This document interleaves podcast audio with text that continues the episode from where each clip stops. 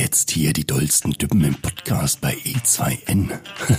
da freue ich mich drauf. Insights. Ist aber auch ein angenehm englisches Wort. Bisschen talken, was Kluges Das sagen. ist ja fast wie Business. Insights! Gott, Herr nochmal. Ach, wie gut, dass niemand weiß, was E2N nun wirklich heißt. Was fällt dir denn spontan ein? E2N Insights, der Podcast. Ganz, ganz herzlich willkommen zu E2N Insights, der Podcast.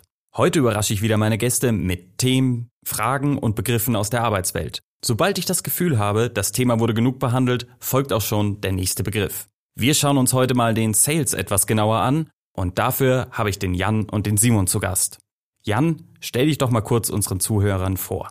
Ja, moin zusammen. Erstmal vielen Dank für die Einladung. Ich freue mich mega hier zu sein. Das ist mein erster Podcast übrigens. Ich bin Jan.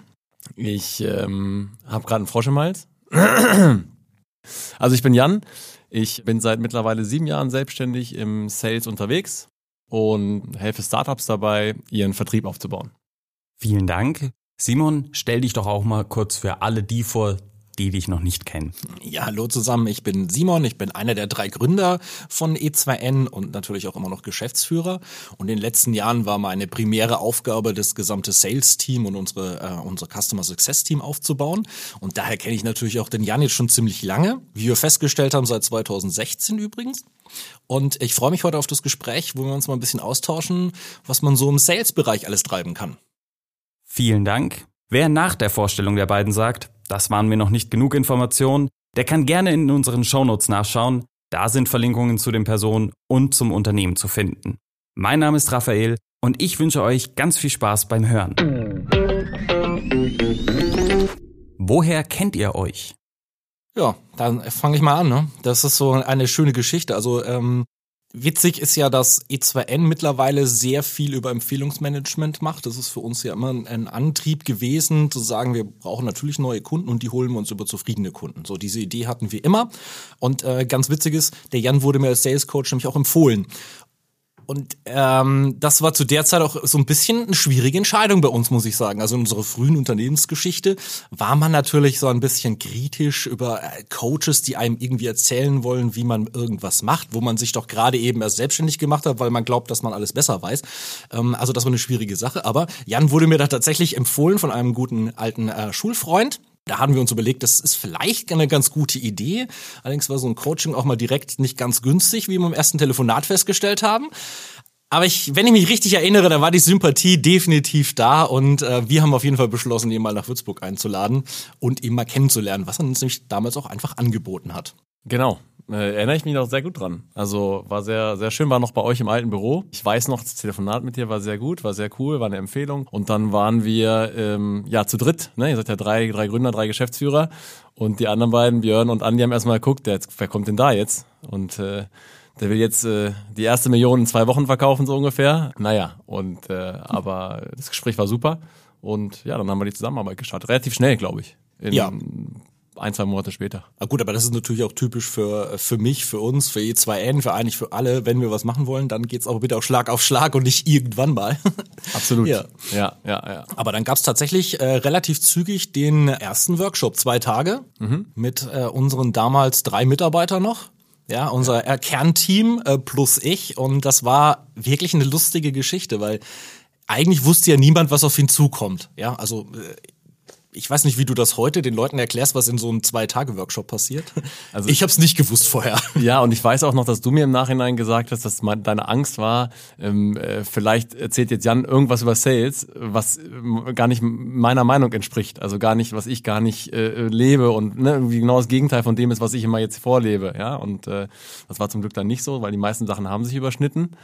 Und ähm, es war dann so, dass es dann nochmal die Bestätigung dessen war, was du auch schon oftmals betont hast, was wichtig ist. Völlig richtig. Also das ist ja genau die Thematik gewesen. Also zu diesem Zeitpunkt 2016, da hatten wir natürlich angefangen, den Vertrieb aufzubauen. Wir haben natürlich Kunden gewonnen und wir haben auch unsere Software präsentiert und verkauft. Logisch, denn von irgendwas, äh, irgendwelche Umsätze haben wir ja schon generiert.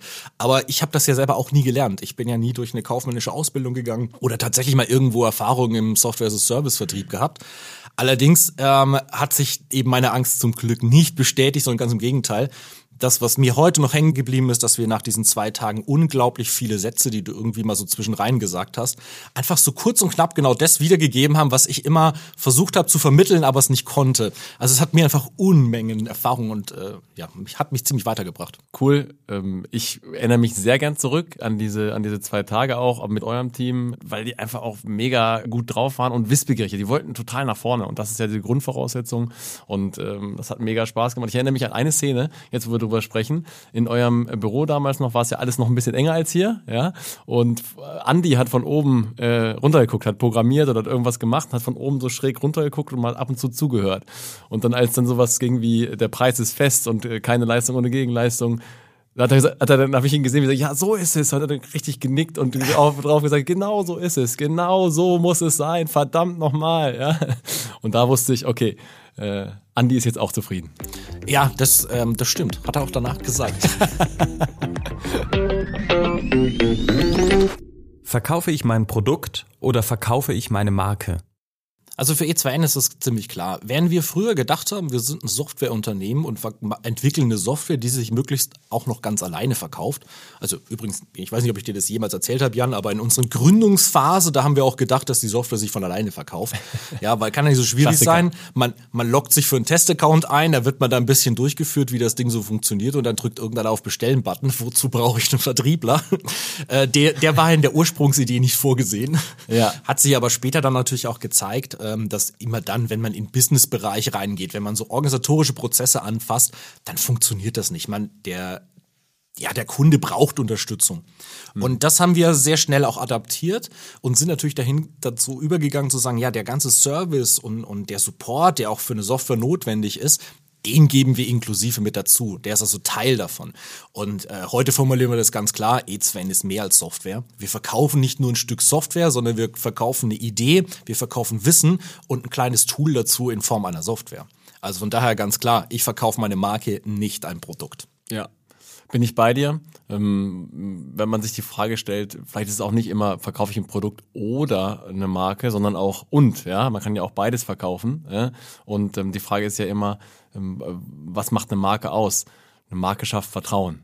Also jeder kennt es ja, wenn ich irgendwie was kaufe und äh, ich klicke jetzt bei E2N auf Kaufen und dann zucke ich kurz zusammen und denke, verdammt nochmal, oh, war es doch ein Fehler? Oder äh, ne, bieten die wirklich so guten Service? Und in dem Moment, wo es eine Marke ist, sage ich dann, ja, aber die sind doch, die haben doch ja, äh, fünf Millionen Unternehmen schon unter Vertrag und äh, Weltherrschaft läuft so ungefähr, Operation Weltherrschaft. Nein, und ähm, ich denke, das macht die Marke. Also das macht die Marke aus, dass wenn ich das aufgebaut habe, diese Marke aufgebaut habe, dass ich Vertrauen äh, schaffe und damit Leute eher kaufen. Anmerkung der Redaktion, wir haben weder 5 Millionen Kunden noch bestreben wir die Weltherrschaft an.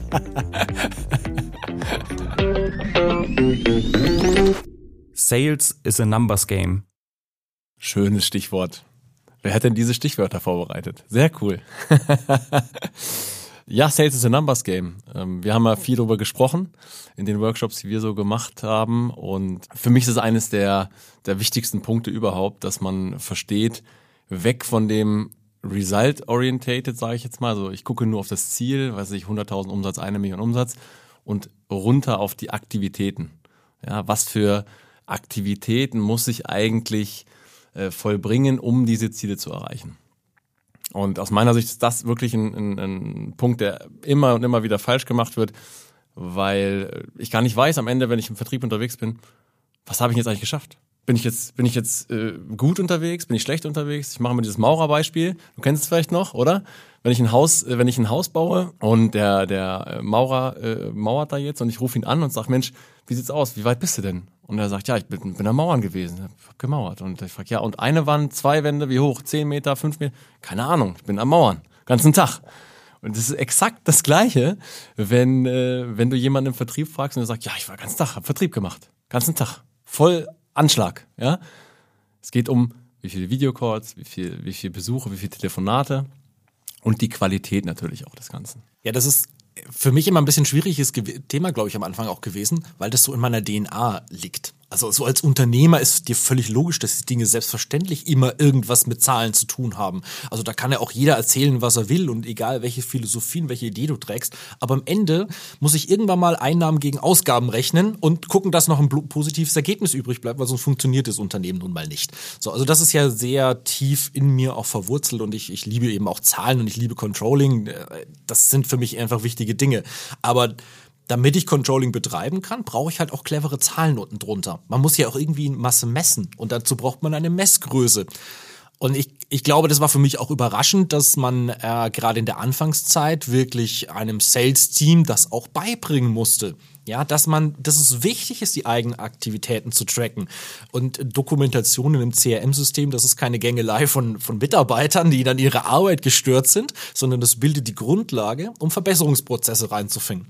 Und das ist ja auch für uns wichtig gewesen, diese Dinge mal zu erkennen. Und vor allem, ich glaube, wir hatten da ein bisschen Glück. Ich hatte das immer vorher schon angetriggert, dass wir natürlich im CRM alles erfasst haben. Und wir konnten dann auch in diesen ersten Coachings sogar schon erste Rückschlüsse ziehen und haben uns mal die Vergangenheit angeschaut. Und dann weiß man mal das Verhältnis wie viel Telefonate muss man denn führen, äh, bis man zu einer Online-Präsentation kommt und wie viel Präsentationen muss man denn machen, damit man einen neuen Kunden generiert.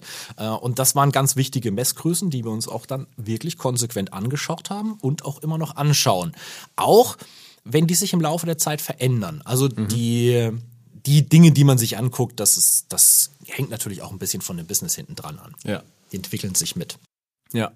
Ja, und es gibt halt aber einen Sales-Zyklus, der auch mal länger dauert. Und es gibt halt auch mal eine Phase, die ja vielleicht mal schlechter ist und es gibt dann den Abschluss nicht. Und dann ist jemand, dann ist man im Vertrieb auch unzufrieden. Und das eben zu umgehen und zu sagen, hey, ich habe trotzdem einen guten Tag gehabt, kannst du nur, wenn du auf die Aktivitäten guckst. Genau. Und erst wenn du anfängst, diese Dinge anzuschauen, dann verstehst du überhaupt dein eigenes Business. Ja. ja. Also wir reden hier ja auch immer von Digitalisierung. Das ist hier an der Stelle genau das gleiche Thema. Wenn ich meinen Vertrieb nicht digitalisiere, dann weiß ich nicht, wie der funktioniert. Ich muss mir anschauen, wie das unten drunter läuft und dazu muss ich mir Zahlen angucken. Gar keine Frage. Extrem wichtiges Thema heute undenkbar bei E2N, äh, dass wir nicht controllen würden im, im Sales. Absolut. Was nicht im CRM ist, existiert nicht. Das ist auch gut, ja. Why mache ich das Ganze? Ja gut, der Jan hat es ja schon gesagt, äh, wir streben hier natürlich die Weltherrschaft an. Ähm, nein, Spaß beiseite. Also das ist natürlich Quatsch. Ja, das, warum ich E2N mache oder warum ich hier Teil von, diesen, ähm, von dieser tollen Firma bin, ähm, das hat sich im Laufe der Zeit ein bisschen geändert, bin ich ganz ehrlich. Also wenn ich zurückdenke, und ich glaube, ich habe das in einer anderen Folge auch schon mal erwähnt, so in meine Jugendjahre, so nach dem, nach der Schule, die Überlegung, was ich so machen will, tatsächlich war ja die Gründung einer Firma für mich der schnellste Weg, Millionär zu werden. Ähm, damals völlig Quatsch, äh, hat heute bis heute noch nicht so ganz funktioniert, ähm, aber das war natürlich nur so ein bisschen die, der Antrieb, überhaupt mal in diese Idee reinzugehen. Erst später und als E2N auch so funktioniert hat, wir ein vernünftiges Produkt hatten, hat sich erstmal so ein bisschen gezeigt, wohin wir gehen. Viele Dinge, die haben wir so aus dem Bauch entschieden äh, und ich glaube, die haben wir richtig entschieden und jetzt mittlerweile formulieren wir die Dinge besser. Ich glaube auch, Jan, du hast mich, du hast mich auf Simon Sinek auch irgendwann mal gebracht, der ja. äh, mit dem Golden Circle ja. die Thematik, glaube ich, mal sehr schön auf den Punkt gebracht hat. Und seitdem denke ich da auch viel drüber nach. Was ist es denn? Ja, warum machen wir das Ganze denn? Aber für mich ist es ganz klar, aus meiner tiefsten Überzeugung kommt es, ich bin da fest, felsenfest davon überzeugt, dass Unternehmen mit unserer Lösung, mit E2N, einfach erfolgreicher sind. Und das ist für uns auch ganz klar das Why. Ähm, wir wollen, dass Unternehmen erfolgreicher sind. Und das schaffen die auch. Cool, ja. Cooles Why. Ich denke da in, die, in eine ähnliche Richtung. Ich finde das auch ein Prozess, an dem man immer weiter arbeitet. Ja, also es ist immer so, dass man sich wieder die Frage stellen kann, sagen, das Unternehmen hat sich verändert, ja, was ist da, was ist da unser Why? Bei mir ist es so, ich habe auf dem Weg, jetzt sind jetzt auch schon sieben Jahre Selbstständigkeit gelernt, dass das, das wirkliche Ziel ja ist, eine Veränderung zu schaffen, eine positive Veränderung zu schaffen in einem Unternehmen, in einem Startup. Also für mich gibt's nichts Größeres, als wenn, jetzt mal Corona äh, außen vor gelassen, wenn wir einen Workshop haben und du sagst, ey Jan, das war so geil, komm her, ich nehme dich in den Arm so, ne, das war, das war richtig, wir haben's richtig gerockt und wir haben auch richtig was, äh, was mitnehmen können und am besten noch sechs Monate später, die Ergebnisse sind jetzt auch da und jetzt haben wir es auch schwarz auf weiß. Also ja, bei anderen Menschen was Positives bewirken, eine Veränderung bewirken, ähm, jetzt im Bereich auf Sales eben mehr Spaß am Sales zu haben, äh, ja, auch, auch mehr Tools, mehr, mehr Fähigkeiten zu haben, um da selbstbewusst rausgehen zu können. Und wenn ich da einen kleinen Teil äh, zu beitragen kann, ähm, bin ich total happy. Und das ist so mein Why. Das verstehe ich komplett, weil das ist auch für uns ähm, und speziell auch für mich die größte ja, Belohnung, die man eigentlich haben kann. Das ist ein gutes Kundenfeedback. Absolut. Also wenn einfach ein Kunde anruft, mailt, schreibt, was auch immer ja. und sich einfach tierisch freut, dass er dadurch, dass er unsere Software eingeführt hat, irgendwas optimiert hat und irgendwas in seinem unternehmerischen Leben jetzt besser läuft als vorher, ja. da bin ich super glücklich. Das passt und ich, das ist auch ganz klar das Ziel, das wir bei E2N haben. Und ich denke auch der, der Gedanke dahin, wie kann ich diesen Kunden jetzt noch mehr begeistern? Was fehlt ihm noch? Was kann ich noch für ihn tun? Das führt halt zu geilen Produkten und zu besseren Produkten, anstatt dass ich denke, wie kann ich mehr Umsatz machen? Also jetzt habe ich 100 Kunden, wie kann ich jetzt, wie kann ich mehr Umsatz machen? Ist eigentlich die falsche Frage, sondern die Frage müsste sein, wie kann ich den noch weiter begeistern? Wie kann ich mehr Menschen begeistern? Ist für dich das unternehmerische Why und dein persönliches Why das gleiche? Oder was, was hat dich bewogen, in die Selbstständigkeit zu gehen? Grundsätzlich das Thema Freiheit treibt mich total an. Also dieses Thema, ich bin mein Chef, ich mache die Dinge, die äh, ich für richtig halte. Ich arbeite auch mit den Leuten zusammen, ne, mit, mit denen ich zusammenarbeiten möchte, ist für mich ein ganz wichtiger äh, Bestandteil.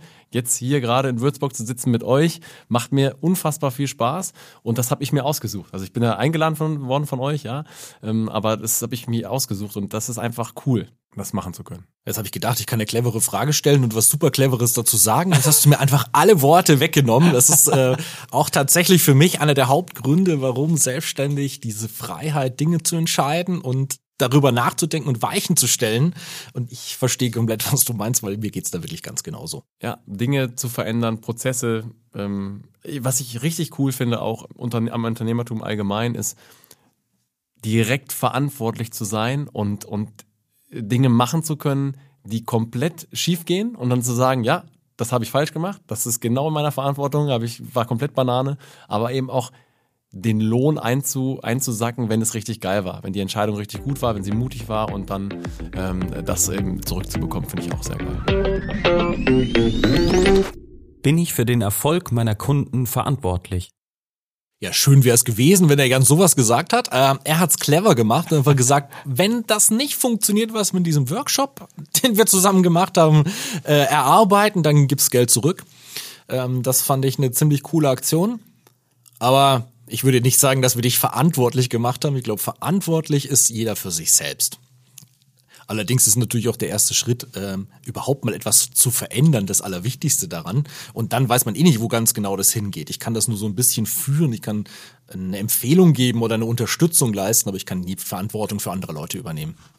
Ja, ich bin bei dir. Natürlich bin ich schon dafür verantwortlich, dass ihr die Tools oder die, die Leitfäden und die Ideen auch alle mitbekommt und dass ihr die auch ja, gut präsentiert bekommt und darauf auch hungrig seid. Ja, dafür bin ich verantwortlich, das alles gut zu verpacken. Das, das Umsetzen, klar, liegt bei euch. Wobei ich mittlerweile schon äh, noch mehr der Überzeugung bin, dass auch das danach weiter begleiten und noch mehr pushen sehr, sehr wichtig ist. Dass man dann doch mehr Verantwortung übernehmen kann und ne, noch einen Monat später nochmal sprechen kann, wie sieht's aus, was wurde umgesetzt. Ganz, ganz wichtig. Ja, aber das zählt ja für die meisten Produkte auch. Also das, das, was wir oft beobachtet haben, dass es auch Kunden gibt, die glauben, also die stellen fest, sie haben irgendeine Herausforderung, ein Problem, das gelöst werden muss. Und dann holt man sich irgendein Softwareprodukt und glaubt, damit wäre das Problem jetzt gelöst ohne dass sie dran denken, dass das nicht so ist. Man muss an diesen Dingen arbeiten. Die meisten Sachen, die ich in Unternehmen gesehen habe, sind immer Prozesse. Die kann man nicht von heute auf morgen abstellen. Das gibt's eigentlich nicht. Äh, da würde jetzt überhaupt kein Beispiel dafür einfallen, sondern man muss ja kontinuierlich dran arbeiten. Ja. Und jetzt muss man sich ein bisschen überlegen. Klar, das ist das, was ich ja auch von Softwarefirmen erwarte. Und wir erfüllen das dann auch. Wir unterstützen auch auf Dauer. Es ist nicht einfach nur so, so, jetzt hast du kapiert, was wir machen, äh, hier hast du was unterschrieben, jetzt kriegst du eine Rechnung, viel Spaß und auf Nimmerwiedersehen, sondern wir wollen ja eine langfristige Kundenbeziehung haben, mehr eine partnerschaftliche Zusammenarbeit, um ja. Unternehmen dabei zu unterstützen, sie auch in der Zukunft ihnen weiterzuhelfen. Ja. Allerdings kann ich halt auf der anderen Seite sagen, es gibt auch einfach Unternehmen, die sind nicht bereit, Änderungen in ihren eigenen Prozessen zu akzeptieren und die werden automatisch dann irgendwann an diese Stelle kommen, wo es dann nicht mehr weitergeht. Und dafür kann ich dann nicht die Verantwortung übernehmen. Genau deswegen keine hundertprozentige Verantwortung, aber schon eine große Verantwortung, gerade wenn man die Sachen mit begleitet und wenn man am Anfang festgestellt hat, es passt. Also da ist jetzt ein Startup, die möchten nach vorne, die, die ähm, setzen die Sachen um, dann äh, habe ich schon eine Verantwortung, würde ich schon sagen. Ja, es gibt keine 100% Garantie. Das ist, glaube ich, das, was, worauf wir uns einigen können. Du kannst nicht hingehen und sagen, ich kann dir 1000 Prozent oder 100 Prozent, mehr als 100 gibt's nicht, äh, garantieren, dass dieser Erfolg eintreten wird. Ich kann dir aber äh, folgende drei Punkte, an denen, äh, denen können wir es auch festmachen. Ja? Abschlussquote, solche Geschichten, schon mal äh, irgendwelche Kennzahlen zum Beispiel. Haben wir übrigens auch gemacht mit dir. Direkt, ich glaube, ein halbes Jahr später haben wir mal Zahlen verglichen und dann, Gott sei Dank, zum Glück für dich festgestellt, es wurde wirklich viel, viel besser. Ich erinnere mich noch genau, da war ich in Würzburg. Ich glaube, ich war äh, bei einem anderen Startup und dann haben wir uns getroffen und du hast gesagt, äh, hab, ich hab super viel zu tun, ja, es brummt gerade und äh, die Zahlen werden, äh, werden dir gefallen. Weiß ich noch, weiß ich noch ganz genau.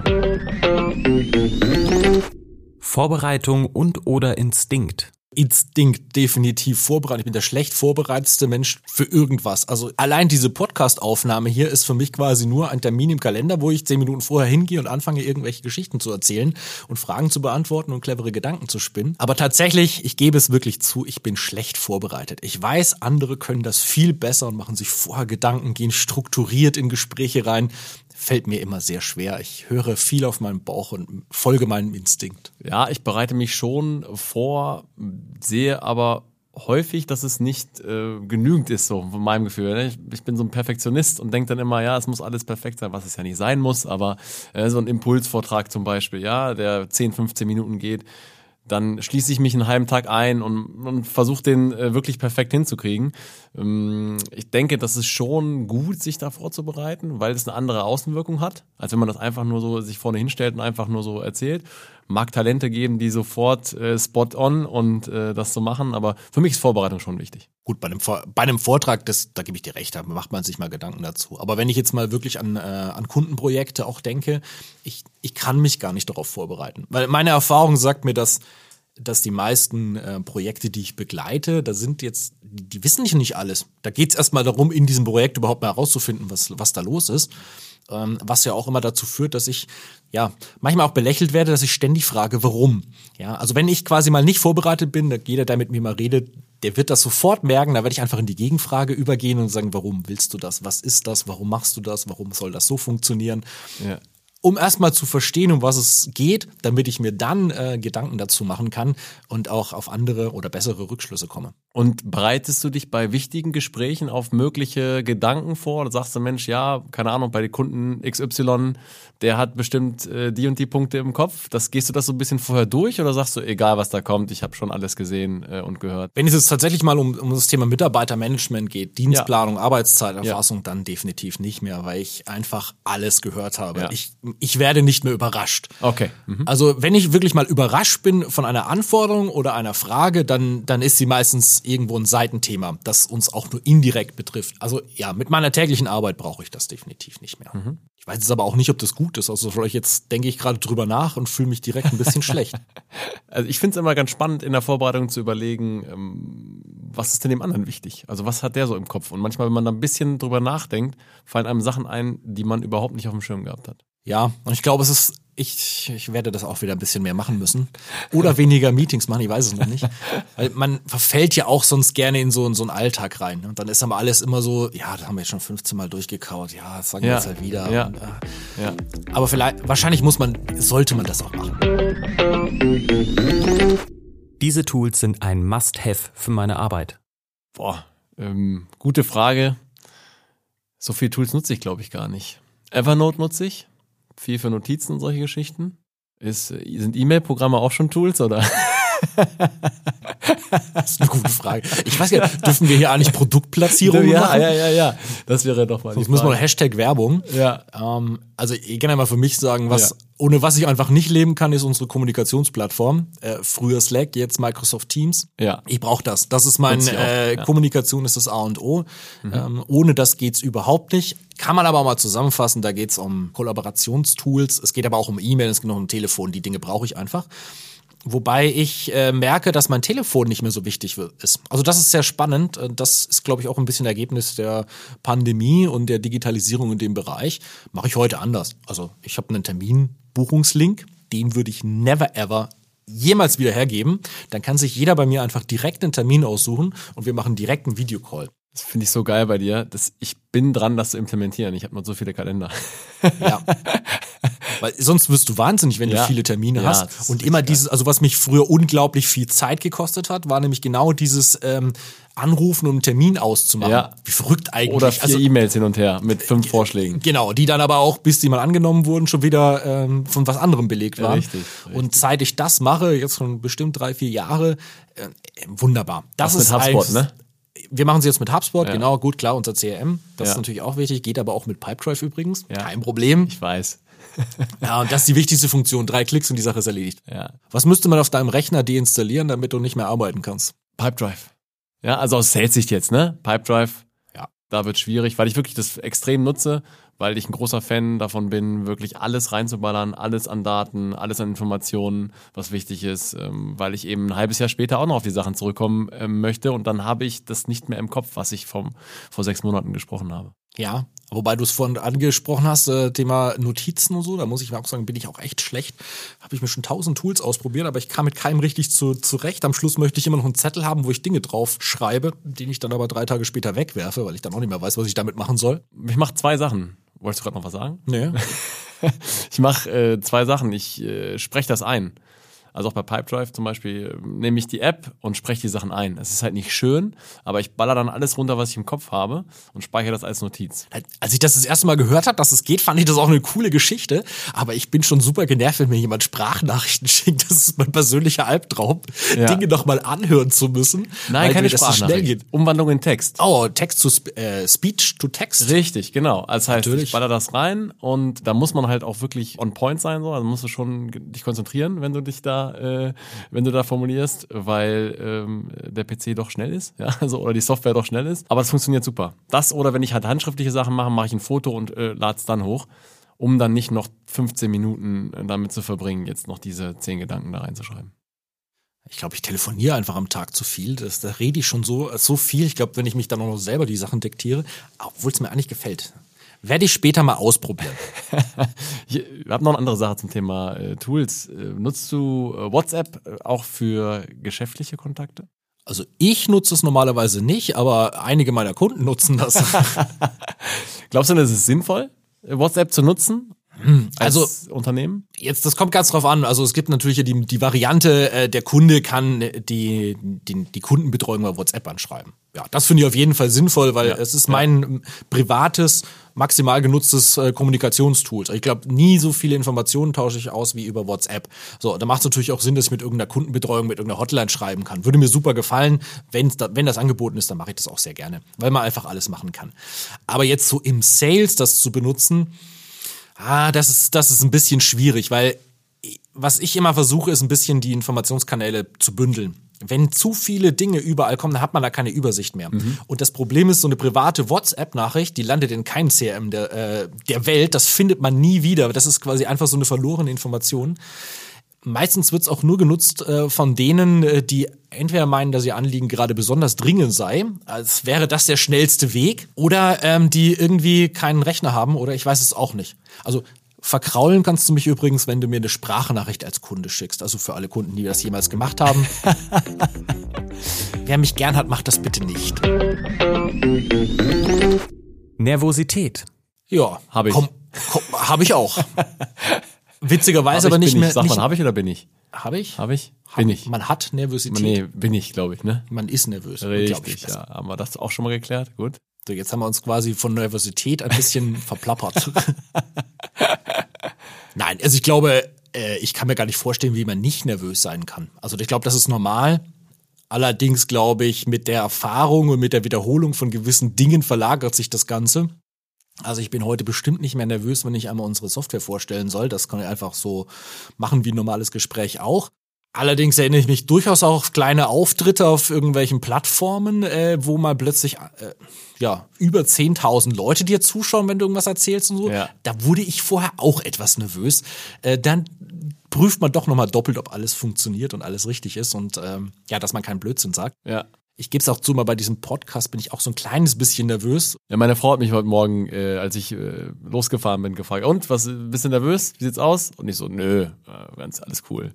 Aber schon, ja klar, man macht sich schon ein bisschen Gedanken und was steckt denn hinter Nervosität? Äh, irgendwie die Angst, äh, abgelehnt zu werden, nicht perfekt zu sein irgendwie, ne? Was, was ist, wenn ich da versage?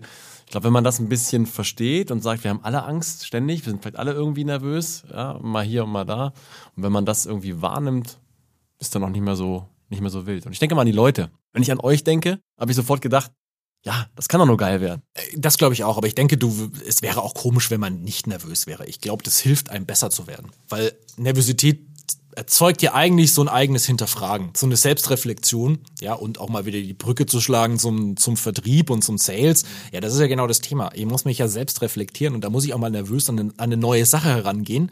Oder vielleicht auch so rum, ja. Nervös bin ich, wenn ich neue Dinge tue. Das ist aber oft eine sinnvolle Sache, mal die Komfortzone zu verlassen und mal was zu machen, was man vielleicht bisher noch nicht gemacht hat. Und dann hilft einem die Nervosität auch, äh, das gut zu machen. Absolut. Ich muss auch sagen, ähm, weil du es gerade ansprichst, Selbstreflexion finde ich ein unfassbar wichtiges Thema. Also natürlich allgemein, ne, das im Leben, aber auch im Sales, was komplett äh, aus meiner Erfahrung so nebenbei läuft irgendwie. Ja, ich denke mal, ich habe jetzt ein wichtiges Gespräch gehabt, ich denke mal drüber nach. Und ja, war ganz gut, hätte ich vielleicht was besser machen können. Das ist halt Banane. Also dann wirst du halt nicht besser. Sondern wenn du dir wirklich aufschreibst, äh, wie war das Gespräch, war es erfolgreich, an welcher Stelle hat sich das Gespräch entschieden, was mache ich besser, äh, äh, was war gut, ja, noch umgekehrt, was war gut, was mache ich besser. So. Und wenn du das schriftlich machst, dann wird's geil. Das war ein kostenloser Pro-Tipp von Jan Weinhardt. Wenn ihr einen anderen Beruf auswählen müsstet, welcher wäre das? Dokumentarfilmer. ohne Scheiß. Da, Bitte? Äh, ohne Scheiß. Ich, das ist die ganze Zeit in, in meinem Kopf irgendwie. Ich finde Dokus mega geil und äh, finde es einfach cool, wenn, wenn Leute ein Thema recherchieren und das geil mit, mit Musik und mit, mit einem guten Bild zusammenbringen. Ich habe keine Ahnung von, von Filmen. Ja, wir haben ja hier Profis neben uns sitzen, die deutlich mehr, äh, mehr Ahnung haben. Aber ich finde es irgendwie total faszinierend. Also das mache ich auch irgendwann. Also nicht Dokumentarfilmer werden, sondern eine Doku drehen. Das finde ich jetzt total interessant, dass du was wählst, was du offensichtlich gar nicht kannst. Das ist äh, jetzt bin ich komplett anders. Also ich habe auch gerade überlegt, ja, was was würde ich denn tun? Und mir sind alle möglichen Dinge eingefallen und äh, zusammenfassend, ich würde irgendwas verkaufen wollen. das wäre mir sogar fast egal. Also irgendein Produkt, wovon ich überzeugt bin oder wo ich denke, das ist eine gute Sache, würde ich sofort irgendwo in Vertrieb gehen ich würde sogar Autos verkaufen, obwohl ja, okay. ich da immer drüber ja. schimpfe, aber ich glaube, dass ich das besser könnte als manch anderer. Oder ähm, weil es mich aktuell privat betrifft, ich würde auch einfach Wintergärten verkaufen, weil ich so frustriert bin von dem Verkaufsprozess. Das ja. geht mir so auf den Keks. Ich glaube, das könnte ich besser und das wäre definitiv mein aktuell alternativer Job. So mal kurzer Einspruch von der Technik her. Ich fühle mich gerade wie beim Zahnarzt. Es sind so geile Themen, wo ich einfach gerne mitsprechen möchte, aber ich darf nicht. Kaufen oder mieten? Mieten. Allerdings nicht im Sinne von äh, mieten, sondern Nutzung bezahlen. Das ist etwas, diesen Trend beobachte ich und den finde ich persönlich auch komplett richtig verändert ein bisschen unser Umgehen mit, mit vielen Dingen. Aber ähm, ich glaube, beim Auto ist es immer am deutlichsten. Ich, ich glaube, meine Eltern waren auch noch die Autokäufer. Da hat man auch ein Auto gekauft, weil man das besessen hat und dann hat das noch zehn Jahre gefahren oder ja. 20, bis es auseinandergefallen ja. ist. Ähm, ich, ich bin nicht mehr so aufgewachsen. Diesen, diesen Wunsch hatte ich nicht. Ich wollte Auto fahren, ganz ja. klar. Aber ähm, wie, ob mir das gehört und so, das war mir gar nicht wichtig. Und mittlerweile ganz klar, Leasingfahrzeug. Und wenn man sich den Markt anschaut, es gibt mittlerweile so viele Mietmodelle dafür und andere Dinge. Ich gehe sogar noch einen Schritt weiter. Ich sag, ich, ich möchte kein Auto, ich möchte Mobilität. So, und ähm, es gibt ja genügend Konzepte mit Ridesharing, also ne, ich will zum Bahnhof und ähm, auf dem Weg äh, sammelt eben äh, das Taxi noch zwei, drei Leute ein und das Ganze läuft komplett digital über eine App. In Hannover zum Beispiel ist das Moja, also darf ich das hier sagen überhaupt? Ähm, äh, ähm, also Hannover und Hamburg ist äh, Moja, ist so ein Ridesharing-Konzept von VW. Und das ist super angenehm. Es ist echt günstig. Du buchst dir das Ding, das kommt genau äh, zu, zu der Zeit wie angegeben. Du steigst ein, steigst aus. Und das ist das, was ich haben möchte. Ich möchte kein Auto haben, was 95 Prozent der Zeit rumsteht. Ich möchte mobil sein. Ja, ich kann dir auch ziemlich genau erklären, warum bei mir diese Idee so vorherrschend ist. Und das ist immer das Thema Flexibilität. So Kaufentscheidung, das hängt immer ziemlich an Investitionen. Und wenn ich dieses Wort Investition höre, dann denke ich schon, das ist eine langfristige Entscheidung. Ja, wie beim Auto, das kaufe ich jetzt und fahre es 20 Jahre bis es auseinanderfällt. Oh Gott, wie anstrengend ist dann die Entscheidung, welches Auto ich nehme. Und ich brauche unbedingt in meinem Leben äh, Flexibilität und die bekomme ich da. Das ist mir wichtiger. Ich möchte heute etwas tun, aber auch gerne in der Lage sein, im halben Jahr zu sagen, na, das war es jetzt nicht. Ich gehe in eine andere Richtung, weil irgendwelche Dinge sich geändert haben. Ja, 100 Prozent. Und ich sag sogar, Eigentum belastet auch. Also, weil wenn du was besitzt, musst du dich darum kümmern. Das heißt, du hast ein Auto da stehen und du machst dir Gedanken, ja, was ist jetzt, wenn da der Spiegel abgefahren wird? Was ist jetzt, wenn da ein Kratzer drin ist? Muss ich wieder, auch wenn es geleast ist, muss ich mich wieder drum kümmern und so weiter. Hast du nicht, wenn du die Sachen nicht hast. So, und ähm, auch Bohrmaschine, nächstes Beispiel, solche Geschichten. Ja. Wie oft brauchst du eine Bohrmaschine? Weiß ich nicht, was, zu wie viel Prozent liegt die Bohrmaschine zu Hause? Also zu 99,5 Prozent. So, und äh, die muss ich nicht besitzen. Ich besitze zwar eine, aber, aber äh, das wäre auf jeden Fall ein Modell, was ich gerne ändern würde bei der Schau mal, Bohrmaschine. das, das wäre doch schon direkt das nächste Startup, das wir jetzt gründen könnten, äh, der quasi mobile Baumaschinen verleiht, der die die Dinge nach Hause bringt, wenn du sie brauchst. Genau, was ich dazu ich Würde ich nutzen. dazu, dazu noch bin, ich bin auch faul, das heißt, ich würde es nicht machen, dass ich sagen würde, ja, du musst nur einen Kilometer gehen und dann hast du deine Bohrmaschine schon. Nee, das will ich natürlich auch nicht. Ah, du willst mit Flexibilität auch die Faulheit erkaufen. Ja, ich absolut, super, ja. Ich möchte es bequem haben und äh, äh, flexibel. Ne? Und ich, da gibt es sicherlich auch Lösungen. Wenn jedes Haus eine Bohrmaschine haben würde, würde schon reichen. Wenn jeder jedes dritte Haus eine Bohrmaschine haben würde. Ich kenne sogar Leute, die haben zwei oder drei Bohrmaschinen, weil sie die Wahnsinn. alte nicht, nicht hergeben wollen. es ist äh, unfassbar. Aber vielleicht, auch wenn es streitbares Thema ist, bist du Hausbesitzer oder Wohnungsmieter? Wohnungsmieter und wir gucken gerade nach dem Haus und werden wahrscheinlich auch erstmal mieten. Das Haus und das ist auch immer gleich eine Kontroverse, wenn du das sagst. Ja, wieso mieten? In der Zeit kannst du doch dein Haus schon abbezahlt haben. Also die finanzielle Diskussion ist ja auf der einen Seite. Ich auch mein Leben lang immer gesagt, ich möchte in Miete ziehen. Jetzt wird es demnächst ändern und ich werde Mithausbesitzer werden. Ja. Und ich kann jetzt schon sagen, es nervt mich, dass du den folgenden Satz nie sagen kannst. Oh, das ist schlecht, ruf mal den Vermieter an. ja, Eigentum belastet nämlich, weil man sich um alles selber kümmern muss und es gibt keine Dienstleistung mehr, die man darauf wirklich noch äh, oder passend passende Dienstleistung zum Produkt ist dann immer etwas schwierig. Die muss man sich extern zukaufen. Ja, ich, also ich, früher war dieser klare Gedanke immer so, du brauchst ein Haus und das ist deine Investition, so, und da pack das Geld rein und da, ne, wenn du mietest, verschenkst du das ganze Geld. Man darf ein paar Punkte, glaube ich, nicht vergessen. Du musst in ein Haus auch investieren. Ja, und auch, na klar, ist das eine super Geschichte, wenn das, wenn der, äh, ähm, äh, der Preis auch steigt. Wenn du aber im Peak kaufst und das fällt vielleicht nochmal um die Hälfte irgendwann, dann ist es kein, gute, äh, kein gutes Invest mehr, vielleicht. Ja, deswegen. Also es ist ein kontroverses Thema. Ich bin da im Moment auf, auf Mieten und äh, Vermögensaufbau eher woanders. Ja, außerdem sprich mal mit einer Bank über das Haus, das du dir kaufen willst, dann wirst du schnell sehen, mit Vermögensaufbau hat es bei der Bank nichts zu tun. Ja, Die sehen das so ein bisschen anders. Ja. Dieses Thema lässt mich im Moment nicht los. Also jetzt gerade im Moment denke ich mir, verdammt, meine Kaffeetasse ist leer. Eigentlich bräuchte ich jetzt mal einen neuen Kaffee. Allerdings mache ich mir auch die letzten Tage schon darüber Gedanken, dass ich offensichtlich zu viel Kaffee trinke. Was vielleicht auch zur Frage führt, was ist zu viel Kaffee? Ich weiß nicht an, wie geht's, du bist auch Kaffeetrinker, ne? Aber du bist, du bist clever, du trinkst nur einen doppelten Espresso, wie ich da sehe. Ja, Junkie. Ja, Also, ähm, ich habe zu Hause eine gute Maschine und hau mir da ordentlich Kaffee rein und äh, denke auch manchmal, okay, jetzt der fünfte, ist das wirklich zu viel? Ist das nicht zu viel? Naja, ähm, gibt dafür, dafür rauche ich ja nicht, ne? und und äh, trinke auch keinen Alkohol und so. Aber also ich ähm, liebe Kaffee auch morgens, ist richtig cool. Auch äh, total gehört zum Morgenritual, irgendwie so einen schönen Kaffee zu trinken. Aber auch das, ja, ist vielleicht ein bisschen viel, keine Ahnung. Den brauche ich auch definitiv. Ohne Kaffee, das wird nicht funktionieren. Aber was, was lässt dich gerade nicht los? Wo besch beschäftigst du dich so richtig geistlich mit? Mm, Ja, so mit dem Thema mehr rausgehen, so das, was wir jetzt gerade machen. Also mehr, ne, sowas wie ein Podcast, ähm, sozialen Medien ist ja jetzt nichts Neues irgendwie, ne? Ist jetzt nicht so, dass 2021 kommt jetzt, kommt jetzt LinkedIn ganz groß raus und, und ein Podcast. Aber es beschäftigt, mich bewegt das total im Kopf hin und her und es beschäftigt mich sehr. Wie kann ich das noch geiler nutzen und, und das, dabei noch Spaß haben? Also so wie hier jetzt, äh, wie kann ich dann ein Event draus machen ähm, und, äh, und dann ja, Reichweite generieren, eine Marke weiter aufbauen. Das bewege ich gerade echt viel im Kopf hin und her. Ein Thema, das mich seit wenigen Minuten nicht loslässt. Ich habe mir vor kurzem eine Bohrmaschine und einen Bus gekauft. Aber ansonsten war das Gespräch sehr interessant, hat wirklich, wirklich viel Spaß gemacht. War schön, euch beide als Gäste hier zu haben. An unsere Zuhörer, hört auch wieder in zwei Wochen rein bei unserer nächsten Folge. Bis bald. Bis bald, Dankeschön. Vielen Dank, danke, ciao.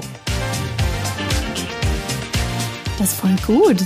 Werde ich jetzt implementieren, wenn mich nochmal einer fragt. Ich denke, wir reden da einfach ein bisschen. And so on. Ich trinke mal ein Schlückchen. Das kann ja ein bisschen dauern bei dir, hm? Insights! Gott, Herr, nochmal. Bitte? E2N Insights, der Podcast.